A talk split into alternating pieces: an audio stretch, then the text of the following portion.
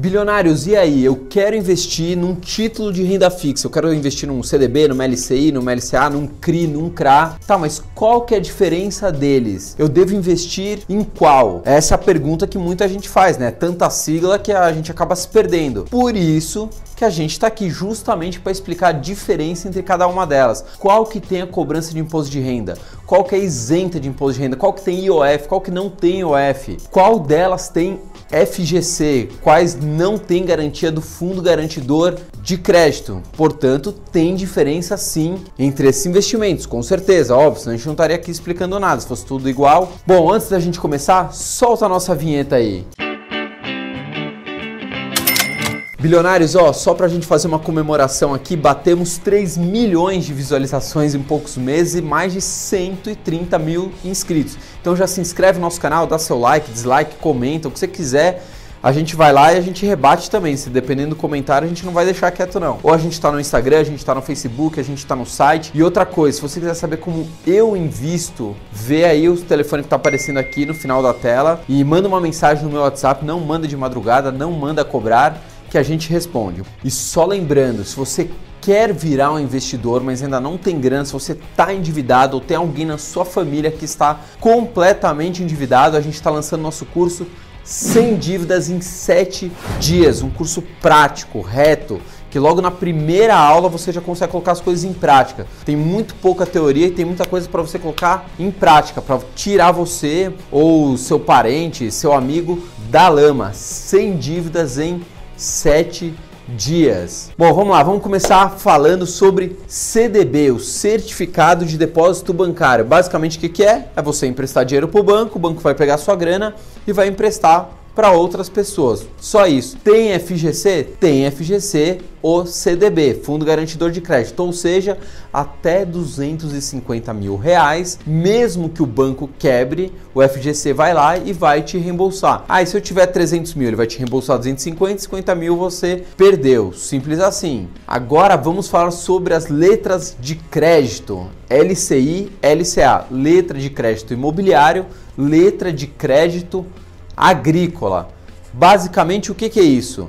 Basicamente, o que, que é isso? Eu vou pegar, vou emprestar o meu dinheiro para uma instituição financeira, para o banco, e o banco só pode fazer o que com essa grana? Emprestar para o setor agrícola ou setor imobiliário. O banco só pode fazer isso com essa grana e teoricamente tem uma garantia para o banco, que a garantia é o próprio imóvel, é a própria safra, o próprio maquinário agrícola, enfim, basicamente é isso. É você emprestar dinheiro para o agronegócio ou para o setor imobiliário. Tá, mas e aí, Fabrício? A LCI e a LCA tem fundo garantidor de crédito? A gente tem essa garantia? Tem. Por que, que tem? Porque é emitido por uma instituição financeira, é emitido por um banco. Quando é banco, tem FGC. Tem imposto de renda diferente do CDB que a gente tem a tabela regressiva do imposto de renda. Coloca aí na tela a tabela regressiva de 22,5 a 15. A LCI e a LCA não tem imposto de renda. Ah, por quê? Porque a Receita Federal, o governo, o Banco Central são muito legais. Não, porque eles querem incentivar o setor agrícola e o setor imobiliário no país. Então, se não cobra imposto de renda, tem mais gente colocando dinheiro lá e mais desenvolve o setor. Por exemplo, o setor da, da construção civil que mais emprega mão de obra, né? Não dá para você colocar lá robôs trabalhando trabalhando, tem que colocar gente trabalhando. Só lembrando, se você retirar a sua grana antes de 30 dias, você vai pagar IOF, Imposto sobre Operações Financeiras. Você não vai investir para tirar com 20 dias, né? não tem lógica isso, mas enfim. Agora vamos falar sobre os certificados de recebíveis, os CRs. CRI CRA, Certificado de Recebível Imobiliário, Certificado de Recebível Agrícola. Qual que é a diferença básica para LCI e para LCA? o CRI e o CRA não são emitidos por um banco, eles são emitidos por uma securitizadora. Basicamente é o seguinte: será que eu vou destruir o cenário? De novo, eu não queria fazer isso. Deixa eu pegar esse troço aqui. Esse cofre, olha eu já quebrando as coisas aqui. Vamos lá, qual, como que é feito um CRI um CRA? Deixa eu pegar mais coisa aqui. Tal, tal, tal. Vamos fingir que aqui, ó, o seu barriga precisa construir um prédio aqui na Paulista, do lado da gente, na Avenida Paulista. O que, que ele pode fazer? Ele pode pegar, emitir títulos via uma securitizadora e falar assim: olha, eu vou construir o prédio, preciso de 10 milhões, porém, securitizadora, emita alguns títulos para serem distribuídos e eu vou pagar uma rentabilidade para essas pessoas que estão comprando esses títulos, ou seja, me emprestando dinheiro de forma indireta, e esse empreendimento que o seu barriga está construindo é a garantia do, dos recebíveis, né? Se der um, um calote, acontecer alguma coisa, é a própria garantia. Qual que é a principal diferença para LCE e para LCA? Primeira, então a gente já sabe, não é um banco que emite. Se não é um banco que emite, não tem fundo garantidor de crédito. Ou seja, tem mais risco para quem está investindo. Se tem mais risco, tem que me pagar mais. Sempre no mercado financeiro, o risco é proporcional ao retorno. Se eu aceito correr mais risco, tem que me dar mais retorno. É por isso que em teoria, a renda variável, né, a bolsa de valores, pode me dar mais rentabilidade. Por quê? Porque eu estou aceitando correr mais risco. Ah, Fabrício, mas os certificados recebíveis têm IOF também? Outra coisa que é diferente, o CRI o CRA de uma LCI. Não tem IOF. CRI CRA não tem IOF. Mas tipo, não muda muita coisa. Você vai tirar a grana com 20 dias, você não vai tirar a grana com 20 dias. Então não muda nada. Muito legal tudo isso, Fabrício, mas e aí? Eu invisto através de um banco ou eu invisto através de uma corretora de valores? Qual é a diferença básica? A corretora de valores não vai emitir nada. Basicamente, ela, ela é esse troço aqui, a corretora de valores. Ela é uma prateleira que oferece diversos produtos ah, investimento via home broker, CRI, CRA, LCI, LCA, de um monte de, de instituição financeira. Uma corretora funciona basicamente como um shopping financeiro, uma prateleira que se tem vários produtos. Então, eu prefiro muito mais investir via uma corretora do que via um banco. Pensa comigo, você é um banco, você vai distribuir produtos do seu concorrente? O Itaú vai distribuir produtos do Bradesco? Não vai, né? Ele vai priorizar o quê? Produtos do próprio banco. Por quê? Porque dá mais rentabilidade. Então, entre corretora de valores e banco, com certeza eu ficaria com corretora de valores, até porque muitas corretoras distribuem também produtos de bancos. A corretora não tem esse mimimi todo de, ah, não vou distribuir de X, de Y, não. A corretora fala, quanto mais produto eu tiver para oferecer no meu cliente, melhor, porque eu vou ganhar uma comissão independente de onde ele está investindo. Se ele está investindo no banco X, Z, Y, não importa. A corretora vai sempre ganhar e tá certo, é o business dela, tem que ganhar mesmo. Para vocês terem uma ideia, um alerta, às vezes tem CDB de grandes bancos que rendem menos do que a poupança. É, tem CDB que chega a render menos do que a poupança, que é o absurdo do absurdo. Né? Fabrício, mas aí eu quero comprar um CRI, um CRA emitido aí por um grande banco, ou melhor, por um pequeno banco, mas eu tô com medo, eu não sei como está a saúde financeira dele, como que eu faço para saber isso? Viva a internet, bancodata.com.br. Você digita lá o nomezinho da instituição e você já vê o balanço. Não precisa entender nada de número, já vai estar tá na cara se está dando prejuízo, se está dando lucro. O ideal é que a gente não invista em instituições financeiras que apresentem prejuízo, principalmente se foram prejuízos é, durante muitos anos. Espera ela melhorar a sua situação financeira, aí você volta a considerar se vai investir lá ou não. Bancodata.com.br resolve o problema de todo mundo. Bilionários, vamos entrar agora na questão da liquidez, ou seja, é fácil me livrar desse negócio, desse investimento ou não? CDB, sim, porque a gente tem vários CDBs com liquidez diária, ou seja, eu consigo vender agora, pegar minha grana e colocar no bolso. Para que serve um CDB de liquidez diária?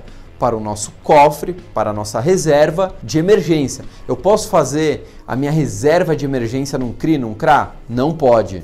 Eu posso fazer numa LCI, numa LCA que está pagando bem pra caramba? Não pode. Você precisa de um investimento com liquidez diária e precisa ser um investimento de renda fixa. Você não pode colocar sua grana na bolsa e 30 dias depois dar uma emergência, a bolsa afundou nesses 30 dias e você vai tomar prejuízo. Então, cofre de emergência não é para ganhar grandes rentabilidades. Esqueça isso. Nesse caso, dessas cinco opções, o CDB é a única opção que você pode colocar a sua grana. Ponto final. Aí a gente está entrando já numa outra questão.